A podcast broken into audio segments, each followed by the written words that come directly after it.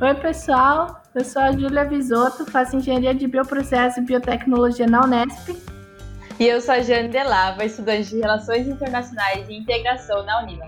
E esse é o Misturando, café, cerveja e prosa na quarentena. E seja muito bem-vindo e muito bem-vindo a esse nosso novo papo.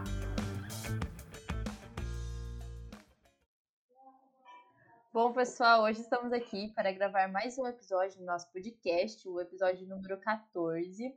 E nós estamos com um convidado que vai se apresentar para vocês daqui um pouquinho, mas eu já falo que tem muita coisa interessante vindo por aí, porque ele tem uma vida um tanto agitada, digamos assim. Então, diga de onde você vem, Peter, e se apresente. Boa noite, meninas. Boa noite, audiência. Ai, sempre quis falar isso. é, eu sou Peterson Gerland. É, eu tô falando de Foz do Iguaçu, moro aqui há sete anos. Sou paranaense, mas não sou de Foz, sou de uma cidade do interior. Vim parar aqui numa longa história que daqui a pouco eu posso contar um pouco.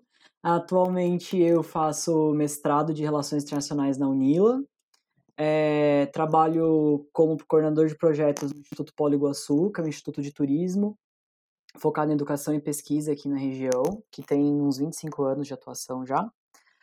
É, e no momento estou me abrindo para vários projetos, 2021 está vindo com tudo, então estou trabalhando como voluntário na diretoria de assuntos internacionais de Foz do Iguaçu, é, e também num projeto de extensão que chama Para Diplomacia, na região transfronteiriça. E nesses dois trabalhos eu estou articulando o Plano Municipal de Relações Internacionais e alguns outros eventos é, na cidade. Sou conselheiro da IVE Foz, é uma empresa júnior, a primeira empresa júnior de relações internacionais aqui de Foz do Iguaçu. E, paralelamente a tudo isso, eu ainda sou bolsista do, do programa Novos Arranjos para Inovação, que é um programa da Fundação Araucária, que é tipo uma FABESP aqui do Paraná. E ainda faço uns freelances né, na área de pesquisas e, enfim, é, trabalho com, com metodologias para processos para pequenas e médias empresas aqui de Foz. Então, é isso. faço um pouquinho de tudo porque é, eu gosto de estar com o pé em alguns barcos, assim, porque eu sinto que a gente vai aprendendo mais, né? É Quando isso. eu falei que a sua vida era um pouquinho agitada, eu não pensei que ela fosse tão agitada dessa forma. Fiquei surpresa agora. Mas vamos começar aí do começo. Conte pra gente por que você acabou se mudando para Foz, que você cursou na faculdade, como você entrou no mestrado depois. Pode ficar à vontade. Tá, conto sim. Então vou ter que voltar lá na minha infância aqui. Mas é basicamente isso mesmo. É, eu sou filho de, de profissionais de educação, né? Minha mãe é professora de educação especial, meu pai é secretário escolar, os dois funcionários do estado do Paraná. É, e quando eu tinha 14 anos, por influência de um amigo, isso é outra outra parte importante da minha vida, os meus amigos, assim, eles têm um grande peso quando eu conto sobre a história da minha vida. É, um, um amigo que eu conhecia desde os 8 anos de idade, era super CDF, e ele descobriu uma escola modelo maravilhosa, gratuita, que chama Escola Sesc de Ensino Médio. Não sei se vocês conhecem alguém da Escola Sesc. Ela é uma escola referência no Brasil, é a única unidade do Sesc que fica ao lado da, da sede nacional do Sesc no Rio de Janeiro. Ela é uma escola residência, ou seja, um internato, voltado para meninos e meninas. É, com ensino de qualidade, baseado em algumas escolas do, dos Estados Unidos e totalmente gratuito. Então, assim, eu passei três anos numa escola dos sonhos, assim, e sem pagar nada por isso. Você foi para o Rio? Eu, é, sim, eu fui morar no Rio. Então, assim, eu fui estudante de escola pública, de uma escola de freiras, mas era uma escola pública da minha cidade até a oitava série, né, na época não tinha nono ano. E aí, na oitava série, né, para o primeiro ano, eu fiz um vestibulinho para essa escola, é, para esse internato que ele consistia numa prova escrita e depois numa entrevista, que era com os pais e tal, porque, poxa, eu tinha 14 anos, né? E aí eu fui. E por que, que eu me apaixonei por essa escola? Além da estrutura e tal, que era muito massa, é, impressionante, depois podem pesquisar aí, inclusive, fazendo um jabá aqui da escola, as inscrições para o processo seletivo para 2022 estão abertas. É, Boa. A escola tinha um projeto que é estudantes de todos os estados do, do Brasil é, tem uma cota lá. Então eu ia estudar com pessoas do Brasil inteiro. E aí, eu não sei se você conhece o projeto da Unila. é bem Então. similar, só que na América Latina. Então, já tô antecipando aqui, mas foi isso. Eu quis ir pra escola por causa disso e, nossa, foi um sonho, né? Então, eu, eu vivia num quarto com mais duas pessoas. Eu sou do Paraná, e aí tinha um de Goiânia e outro do Pernambuco. Que o de Pernambuco, por exemplo, foi meu melhor amigo durante todo o ensino médio. As salas de aula tinham no máximo 15 alunos, então, tipo, eu vivia um sonho, assim. E eu gastava, sei lá, 50 reais por mês, que era pra comprar sabonete. O resto era tudo da escola. Meu Deus! que pagava. Nossa. Aí chegou. E aí, quando eu fui pra lá, eu tinha muita vontade de ser arquiteto. Era meu sonho de infância era ser arquiteto. Eu amava jogar The Sims 2, até hoje amo, meu console favorito do The Sims.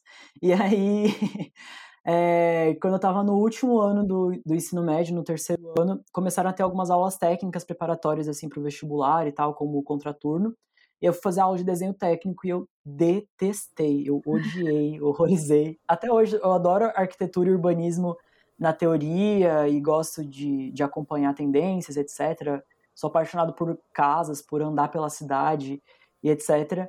Mas a parte do desenho em si, assim, de riscar e etc., eu odiei. Aí eu fiz um papel, é, na época eu, eu namorava, e a minha namorada, ela era, ela fez arquitetura, ela tá terminando o curso de, de, arquitetura até hoje. E aí eu fiz um bilhetinho pra ela dizendo assim, olha, desisto da arquitetura. A gente tava na sala, entende? Na sala do professor de artes. Falei, desisto, você fica com as contas da casa. Aquele sonho de adolescente, achei que ia casar com ela e tudo mais. Aí é, abandonei a sala, liguei para meus pais e falei, vou fazer história, é isso que eu quero. Na época, eu participava de um projeto social na escola, que era o Centro de Memórias da escola. Meu professor orientador do Centro de Memórias, eu era muito parceiro dele, adorava mesmo, e eu sempre gostei muito de história. E, e eu sou bastante didático, me julgo bastante didático pelos feedbacks que eu ouço também. E eu gosto disso mesmo, sabe, dessa interação. E eu falei, ah, eu quero fazer história.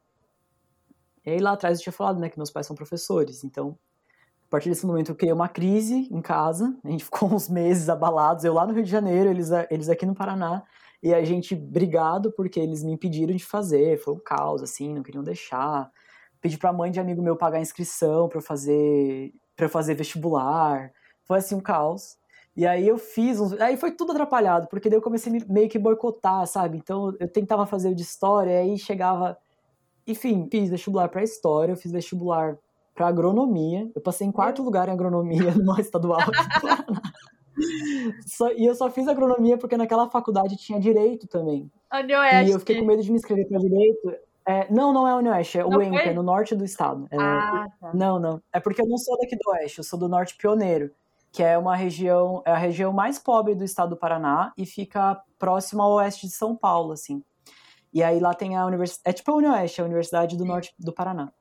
E aí eu fiquei com medo de passar na, em direito e ter que fazer, porque daí eu ia ter que voltar para casa dos meus pais, eu não queria, sabe? E aí eu falei, não, vou fazer agronomia, porque se eu passar eu posso falar que eu não quero. E aí fiz agronomia, enfim, fiz vestibular na UERJ, e aí fui fazer o Enem meio puto, assim, porque eu sabia que no fim eu ia, eu não ia fazer história, porque meus pais estavam desincentivando.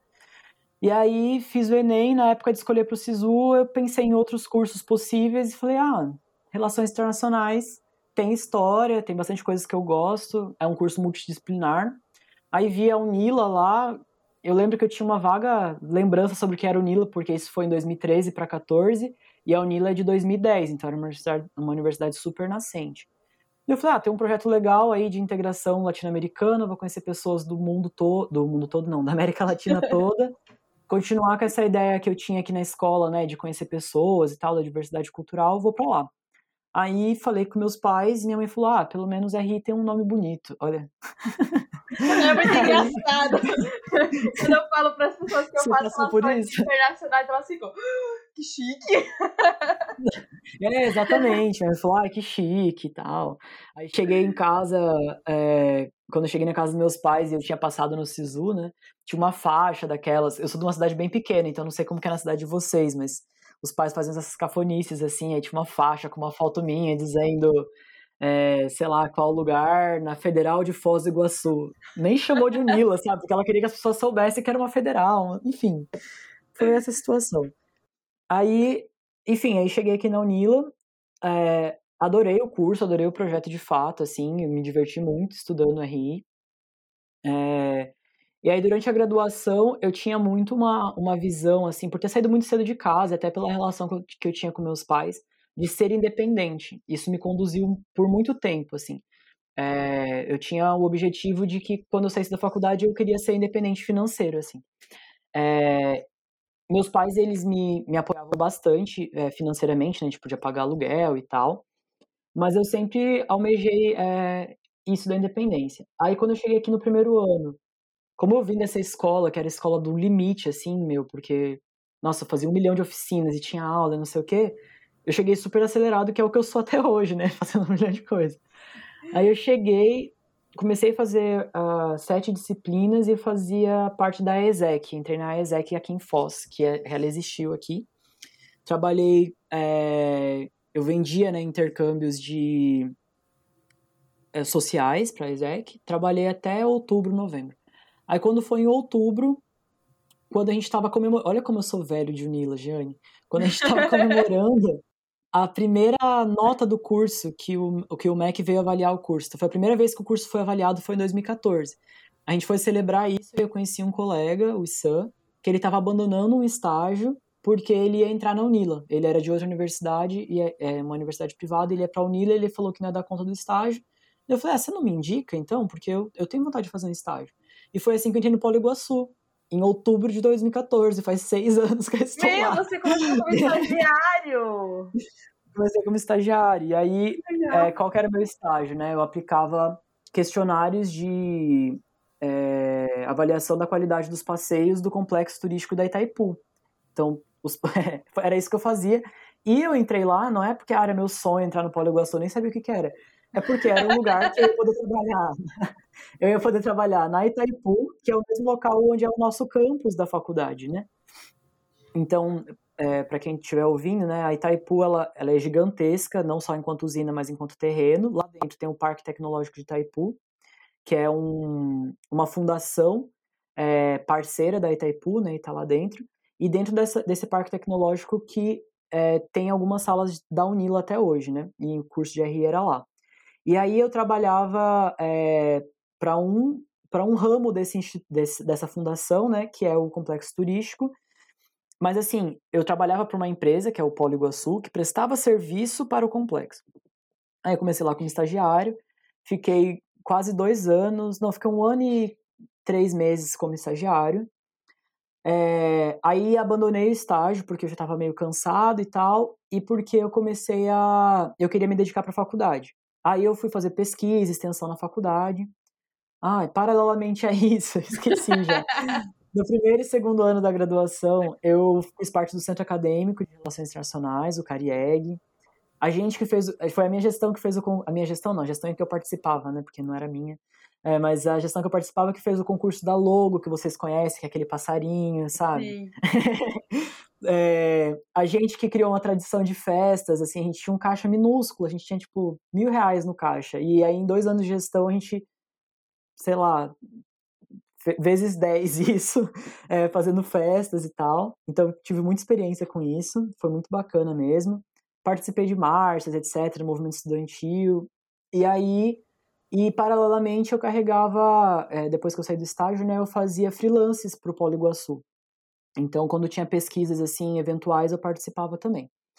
Aí, como na vida nem tudo são flores, né, em 2016 eu tive um baque bem grande, é, pessoal, assim, eu perdi um dos meus melhores amigos, isso mudou muito a minha cabeça. E, enfim, tô falando tudo isso pra, porque eu acho é, muito importante trazer, assim, para o público universitário, etc., que não são necessariamente só as experiências acadêmicas e profissionais que moldam e que mudam a gente, sabe? A gente aprende muito no, no dia a dia e, enfim, na, né, em outros pontos da vida. Aí eu perdi esse meu amigo e foi um baque muito grande de pensar, pô, né, a gente pode morrer, sabe? Aquela, aquela visão, assim, de o que, que eu tô fazendo na minha vida, né? Enfim, e nesse mesmo ano eu tive uma situação familiar também é, em relação aos meus pais, uma crise financeira, assim, em casa, é, que isso deu uma mudança de chave, porque, assim, tipo, eu perdi meu amigo e, sei lá, duas semanas depois meu pai me liga dizendo, filho, olha, te mandava X, vou que mandar três vezes menos. Você se vira? Você se vira, sabe? E aí eu falei, não, tudo bem, me, me viro. Terapia, né? Mentira, não tinha terapia né? Eu não fazia terapia ainda, mas tinha a psicóloga da Unila, que eu realmente, né, psicóloga da universidade, que me apoiou, assim, uns meses, até eu entender. E nisso eu tava chegando no último ano da graduação. E aí, isso foi meio de 2016. Quando começou 2017, minha cabeça era um turbilhão, assim, porque eu tava lidando com essas mudanças que eu, que eu tava passando, é, que inclusive incluíam a minha descoberta da minha sexualidade, porque, né, eu, eu falei mais cedo que eu tive uma namorada, e depois eu tive outra, e eu era hétero até então, e de repente me descobri primeiro bi, e agora que sechou, é, mas majoritariamente saio com homens. E eu acho que tudo isso é relevante para minha trajetória, porque isso, isso foi mudando também minha forma de ver o mundo, sabe? E, enfim, então tava com essa crise de identidade, com a crise de vamos, termina o TCC, com a crise de o que, que você vai fazer depois da faculdade, que é uma crise que todo mundo que faz faculdade passa, sabe? E aí chegou o mês de 2017, assim, eu tive mais uma crise enorme que foi. Eu terminei esse segundo relacionamento, é, eu, a minha bolsa da iniciação científica, que era o que estava me mantendo, assim, atrasou, e aí eu normalmente usava um cartão de crédito para cobrir isso quando atrasava. E naquele mês eu tinha cancelado meu cartão porque estavam cobrando uma taxa absurda, e aí eu tava sem cartão, sem namorada, e aí ainda me despejaram da casa que eu tava, porque venderam a kitnet. E aí foi assim, caos. Meu Deus, que caos. Aí, eu... aí eu falei, meu Deus, o que, que eu faço agora, sabe? Tipo. Enfim, e, tinha, e nesse, nesse rolo todo, assim, ainda tinha brigado com os amigos, então eu tava meio que sozinho no mundo, assim, uma coisa que nunca tinha acontecido aqui em Foz e tal, longe dos meus pais. Aí eu falei, tá, respira, você precisa de dinheiro e de uma casa. Aí, focado nisso, eu voltei lá no Polo Iguaçu para pedir uma declaração de que eu tinha feito freelance por aquele tempo, uma declaração de que eu tinha feito os estágios para procurar uma vaga de emprego. E aí, no que eu cheguei lá, é, um grande amigo meu hoje, o Nuno, que já trabalhava na área de projetos do Instituto, falou: ah, é, a sua antiga chefe, a Gihan, beijo, Gihan, se você estiver ouvindo, ela passou no concurso e ela vai sair da vaga dela de coordenadora de projetos. Vai entrar uma outra pessoa, só que essa outra pessoa não sabe da área de pesquisa e você sabe. Você não quer entrar como estagiário novamente? É só esse final de semestre aqui para você apoiar a entrada dela. E aí depois em dezembro você toca a sua vida. Falei, ah, beleza, aceitei aquilo. E aí nunca mais saí de novo. Então, tipo, daí eu fiquei como estagiária até dezembro. Me dei super bem com essa pessoa, que é a Andressa, que é uma pessoa que me inspira muito em que ela é turismóloga, aprendi um monte com ela, não só sobre turismo, mas sobre relações de trabalho, etc, porque foi um período mais, né, mais maduro, assim, e amadureci muito nesse processo. Aí, quando foi começo de 2018, eu terminei a graduação, as disciplinas, fiquei só com TCC, mas comecei a trabalhar como MEI, né, eu prestava serviço para o Polo, até julho de 2018. Aí, quando foi em julho de 2018, surgiu uma proposta de emprego na Ambev aqui de Foz um amigo me falou, ah, se inscreve e tal, que, que pode ser que dê certo. Só que daí, antes de eu me inscrever, eu fui falar com a minha chefe. Falei, olha, eu tenho uma vaga que eu tenho grandes chances de, de ser contratado. E... Mas, assim, é uma vaga que vai me consumir muito tempo de trabalho. Eu ainda tinha um TCC para terminar e eu estava gostando de trabalhar no polo. É... Você não me efetiva CLT aqui? para eu não ir para outra vaga? E daí ela efetivou. E aí, desde 2018, eu tô lá como assistente de projetos. E aí, agora, no começo de 2021, eu recebi essa promoção para coordenador, porque, na verdade, de 2019 até 2020, assim, com essa minha coordenadora, eu já estava trabalhando em muita parceria com ela, assim, a nossa, a coordenação dela era praticamente dividida comigo, eu não era só assistente. Mas, oficialmente, né, é, fui promovido agora. Então, né? Usei 20 minutos já só para falar de toda a minha vida, mas eu acho que é, que dá boas pistas aí de, de como que eu cheguei até aqui, né? Ah, boa. Ah, é, eu acho que foi interessante ouvir você contando toda essa trajetória, porque agora entra na parte que você fez um pouquinho de tudo, continuou fazendo um pouquinho de tudo, né? E aí você falou que tem a parte do mestrado, mas você também trabalha. E a gente eu particularmente, no, no cenário universitário que eu vivi, eu via muitas pessoas sempre, ai, ou eu vou para o mercado de trabalho, para as empresas e tal, ou eu vou fazer mestrado. Nunca existia na cabeça das pessoas é, fazer as duas coisas, porque todo mundo, pelo menos que eu tive contato e tal, sempre pensa assim, ai, mestrado vai consumir muito e tal, não sei o quê. Então, as pessoas não têm essa visão de que dá para fazer as duas coisas. E aí eu queria que você comentasse um pouco sobre essa essa como que você concilia, concilia, né, isso e por que você decidiu fazer as duas coisas ao mesmo tempo? Dá para fazer? E ao, fala um pouco mais sobre essa vivência mesmo. Tá, vamos lá. Então, acho que assim, primeira coisa, o que me deu muito pano para poder aceitar a ideia de fazer o mestrado foi ter feito meu TCC com uma professora que me exigiu muito. Então, assim, meu TCC, ele é quase uma dissertação, se você for ler. E eu sofri bastante para fazer ele. Então, eu estava trabalhando, como eu falei, e fazendo o TCC.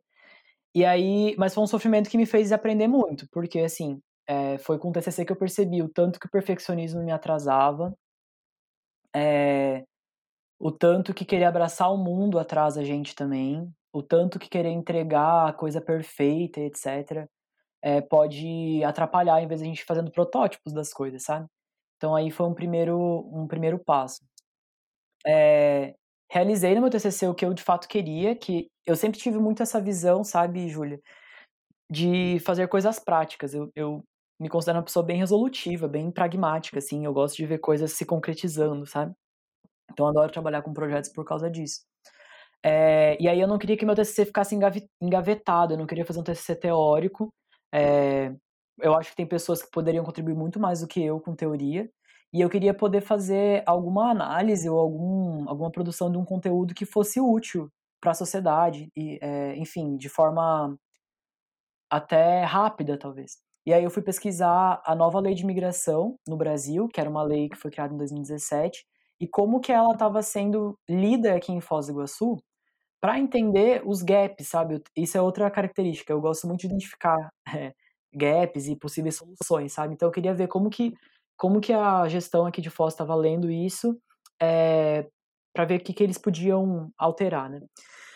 Enfim, aí fiz esse TCC e aí depois do parto que foi o TCC, eu falei, bom, né, tem coisas que eu não preciso fazer mais, então tipo, não preciso gastar um milhão de tempo lendo todos os autores, sabe? É, assim, eu, eu dei uma quebrada com a insegurança da escrita, que eu acho que é uma coisa que na academia a gente tem muito forte, e parece que é uma tradição até, assim, sabe? Eu sinto, uhum. não sei qual a percepção de vocês, mas eu sinto que a gente, a gente se autopressiona e o grupo como um todo também se pressiona para que, sabe, para escrita como um momento precioso do negócio, sabe? E sendo que tem todo um processo por trás que é muito mais valoroso do que a escrita às vezes, sabe? A escrita é o resultado de um processo de aprendizado, de um processo de captação.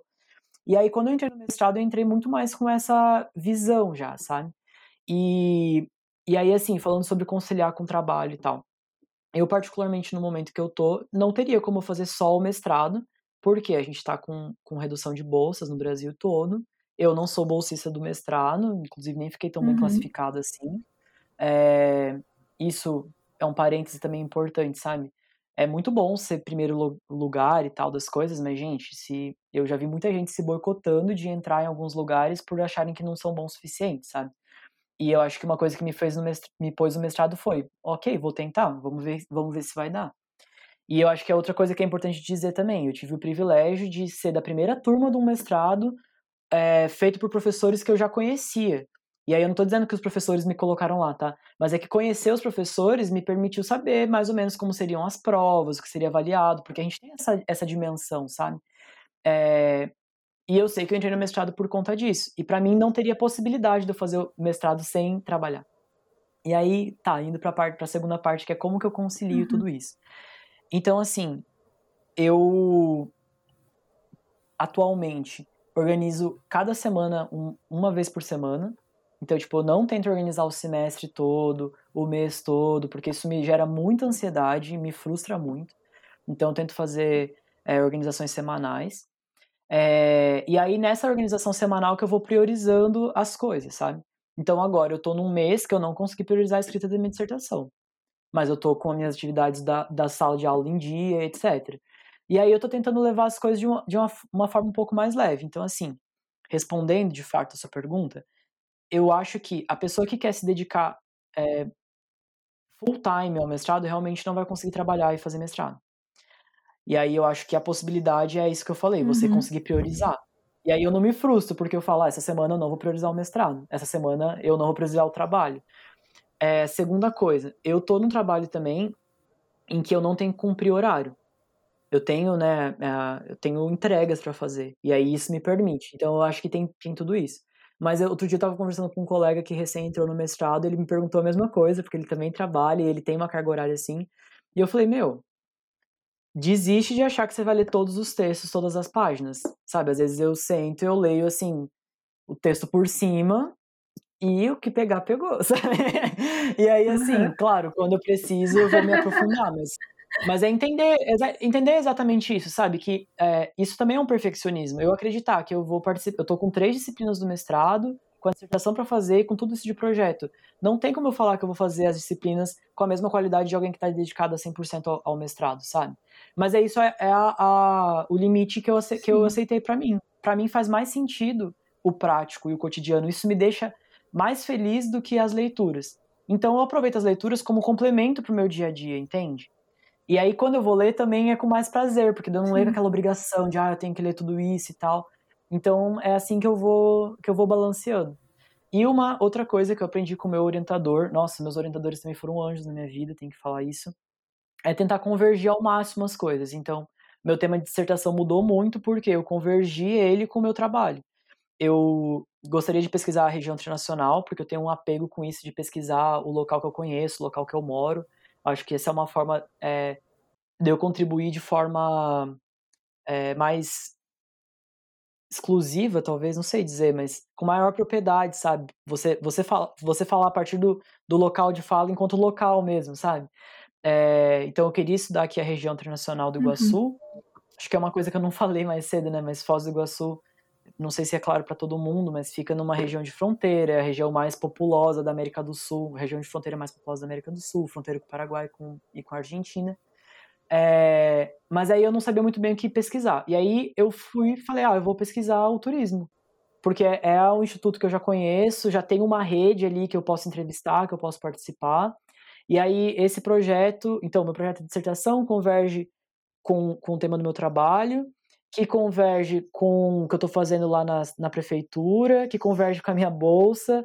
Então, assim, eu fui procurando e as coisas não apareceram, não caíram do céu, né? Eu fui procurando coisas que eram convergentes, porque se eu tivesse fazendo tudo isso de coisa e cada um fosse para um lado, eu acho que eu ia estar tá meio maluco, assim, sabe? Enfim, falei demais de novo, né? Nossa, esse Acho, é um assunto muito interessante que eu nunca tinha parado para pensar que assim você consegue se concentrar em temas que são muito semelhantes entre si. Assim você não precisa dividir a sua energia em coisas que são muito diferentes, né? E que possuem uma assim um abismo entre todas elas, porque muito é. se fala também sobre a gente fazer primeiro as atividades que são mais similares, para a gente não quebrar a nossa atenção e transformar, sair de uma tarefa para outra sequencialmente. Então é muito interessante que você leve essa pequena tática que a gente pode utilizar quando a gente está estudando e tudo mais para sua vida mesmo, para conciliar os seus projetos, seus trabalhos, o mestrado e tudo mais. É um ponto muito interessante mesmo, Peter. Sim, e aí aproveitando isso, achei bem legal que você falou. Outro dia, com minha, na, na terapia, assim, estava falando sobre pensamento divergente e convergente. Achei bem legal esse conceito. Que ela perguntou para mim, né, se eu era, se eu tinha pensamento convergente ou divergente. E eu falei, ah, acho que, acho que convergente. E ela falou, não, pelo, pelo jeito não. O que, que é o pensamento divergente, né? Quando você abre várias caixinhas, minha cabeça funciona muito assim. Eu começo de um ponto, sabe? Tipo, eu penso uma coisa, e aí aquela coisa vira 5 e vira 25 e exponencialmente. E aí, quando eu faço a convergência de temas, eu trabalho essa divergência de pensamentos ao meu favor. Porque como tá tudo meio, é, meio que na mesma temática, quando alguém lá na prefeitura me fala uma coisa, eu já conecto Entende? Tipo, como tá tudo, todos os temas estão convergentes, eu posso usar a divergência no dia a dia. Então, é, a pessoa fala uma coisa na prefeitura, eu penso, nossa, no meu trabalho tem isso e o fulano do projeto tal tem isso, então dá para aproveitar. E aí eu vou fazendo outras convergências, entende? Eu vou ajudando os projetos que eu tô com essa minha rede, assim. E, enfim, isso eu acho que é, é uma outra coisa importante falar também sobre o papel das redes, né? é, uma coisa que eu fiquei pensando muito que eu queria trazer para esse episódio é como que a vivência no interior é muito diferente da capital. Então eu tenho muita vontade de falar mais sobre isso, porque Foz do Iguaçu, apesar de ser uma cidade é, até grande para os níveis do Paraná, é uma cidade que a lógica de funcionamento dela, na minha visão, né, lógica institucional e tal, é muito diferente, sei lá, de uma cidade como São Paulo ou Rio de Janeiro, que é da onde surgem as, as, maiores, as maiores discussões sobre o trabalho, sobre o mundo do trabalho, sobre networking, etc. Então eu sinto que as redes aqui são, são muito mais fechadas, é, hierarquizadas, e eu acho que isso pode ser comum em outros locais é, do país, sabe? E aí eu vejo como que minha trajetória foi longa para poder formar alguma rede, para poder entrar nas redes, mas como que eu consegui valorizar cada uma das redes, sabe? E eu percebo também o como que eu criei redes sem querer.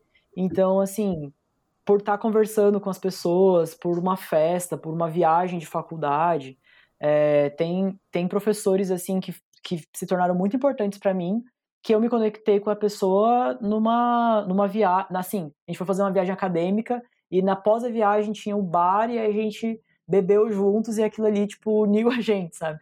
Então, assim, é, é muito interessante pensar que, dependendo do local que você tá, o que você vai fazer de networking, às vezes são seus amigos de faculdade mesmo, sabe? Isso é outra coisa legal também. Agora faz. A gente tá em 2021, minha turma se formou em 17, faz quatro anos que eu me formei. Agora eu tô começando a usar a minha rede da graduação, que eu nem imaginei que ia usar, sabe? Então, ah, tem um colega trabalhando em tal lugar, vamos conectar.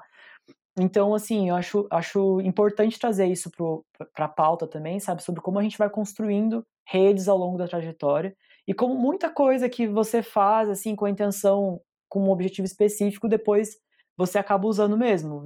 Igual o centro acadêmico, igual a ESEC. Todas essas coisas parecem meio abstratas para mim hoje, mas eu vejo o quanto que eu tenho, tipo, sei lá, a planilha que eu usava para fazer controle de ligações de vendas na ESEC é a mesma que eu uso até hoje quando eu tenho que fazer uma pesquisa por telefone.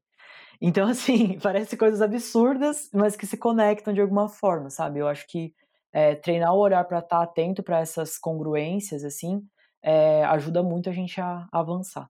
No nosso Pode falar, Ju. Eu lembrei toda essa, essa a fala de vocês, é, principalmente que o Petro falou sobre a divergência e achar convergência na divergência, né? Que às vezes parece incoerente e abstrato, mas fez muito sentido. Me lembrou muito aquele discurso do Steve Jobs de conectar os pontos.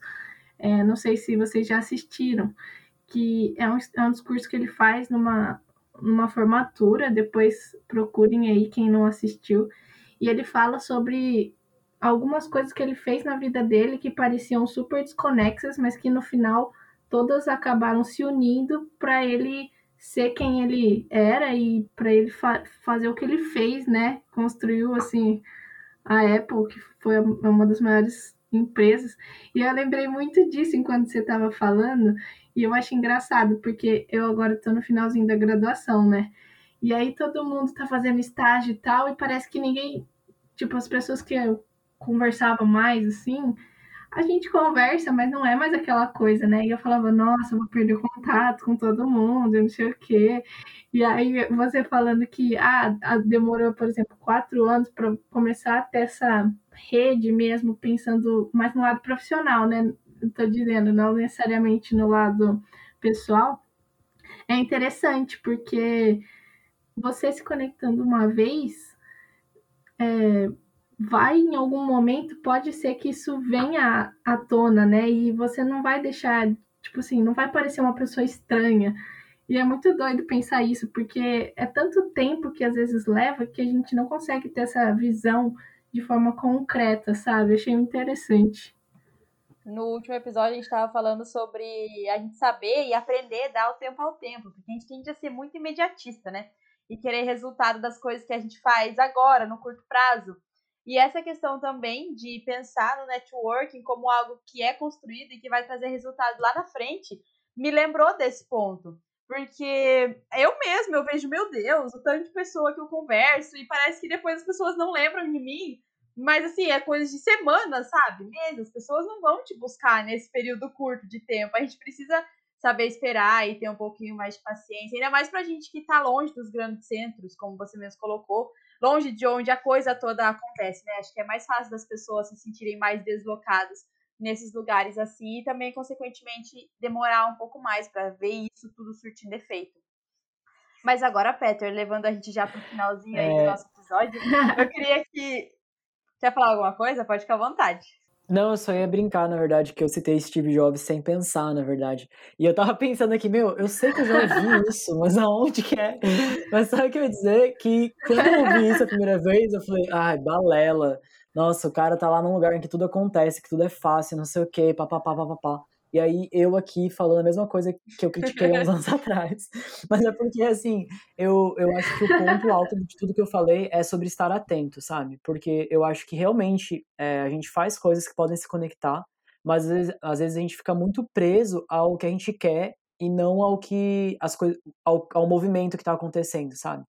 Eu vejo muito assim é, pessoas próximas, e até eu mesmo já, já vi isso acontecer em alguns momentos, de ficar apegado a uma escolha anterior que eu não sei onde ia dar, mas eu queria tanto que desse naquele lugar que eu insisto naquilo, fico chateado daquilo falhar e tem tantas outras coisas acontecendo e você não tá observando.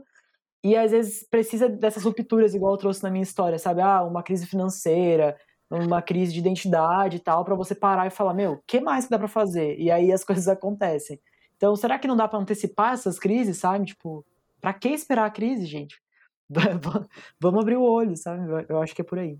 É, mas diga aí, Jane, o que, que você queria para encerrar? Para encerrar, eu quero que você conte pra gente o que você está esperando pelos próximos meses que vem pela frente. Porque foi muito interessante conhecer a construção da sua trajetória, né? Pensar nesses pontos ligados mesmo, que quem você é, quem você é hoje depende muito das experiências que você passou lá atrás, do seu ensino médio, da sua graduação e tudo isso, mas a gente precisa, acho que, olhar para o futuro um pouquinho também agora e saber quais são as suas expectativas e descobrir o que vem por aí.